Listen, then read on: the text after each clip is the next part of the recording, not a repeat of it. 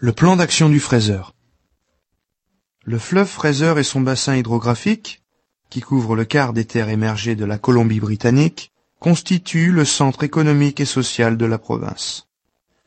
C'est dans ce bassin que se concentrent les deux tiers de la population de la province et 80% de son activité économique.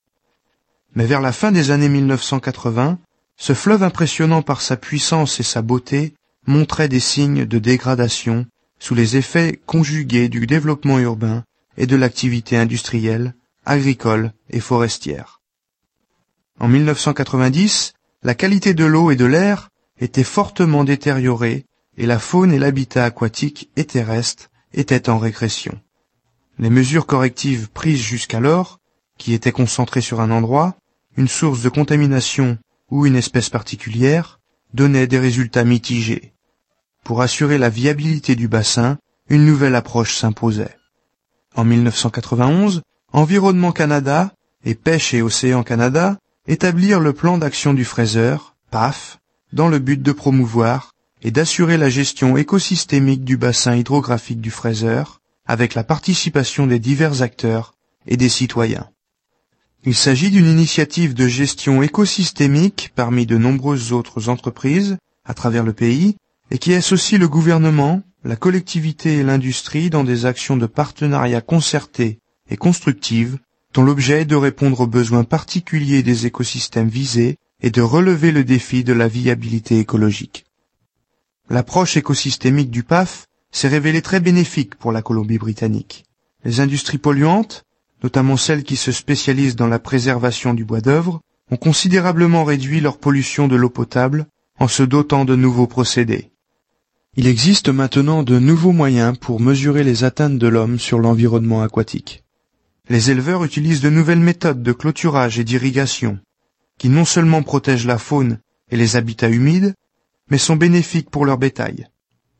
Des collectivités, comme Salmon Arm, ont adopté une stratégie d'avenir qui leur permettra d'assurer leur viabilité au plan social, économique et écologique. Néanmoins, nous avons encore plusieurs défis à relever. Ainsi, nous poursuivons notre travail avec les résidents de la vallée du Bas-Fraser afin de trouver des solutions à la brume blanche et à la contamination des eaux souterraines par les excédents de fumier. L'adoption de pratiques plus écologiques par les agriculteurs et l'industrie permettra de mieux protéger le milieu environnant, mais elles doivent être mises en œuvre à une plus grande échelle. Nous avons observé les effets de la diffusion des polluants atmosphériques sur les lacs de la région.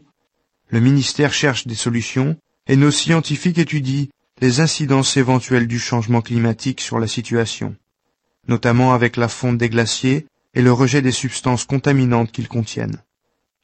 Et nous poursuivrons les actions que nous avons entreprises dans la vallée du Bas-Fraser, en particulier pour réduire les effets perturbateurs de la croissance démographique sur la qualité de l'air et de l'eau et sur les habitats fauniques. Les gouvernements ne peuvent continuer à eux seuls l'œuvre de protection environnementale commencée avec le PAF.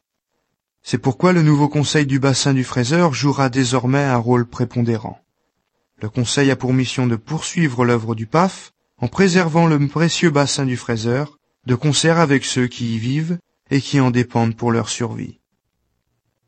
Environnement Canada, 1998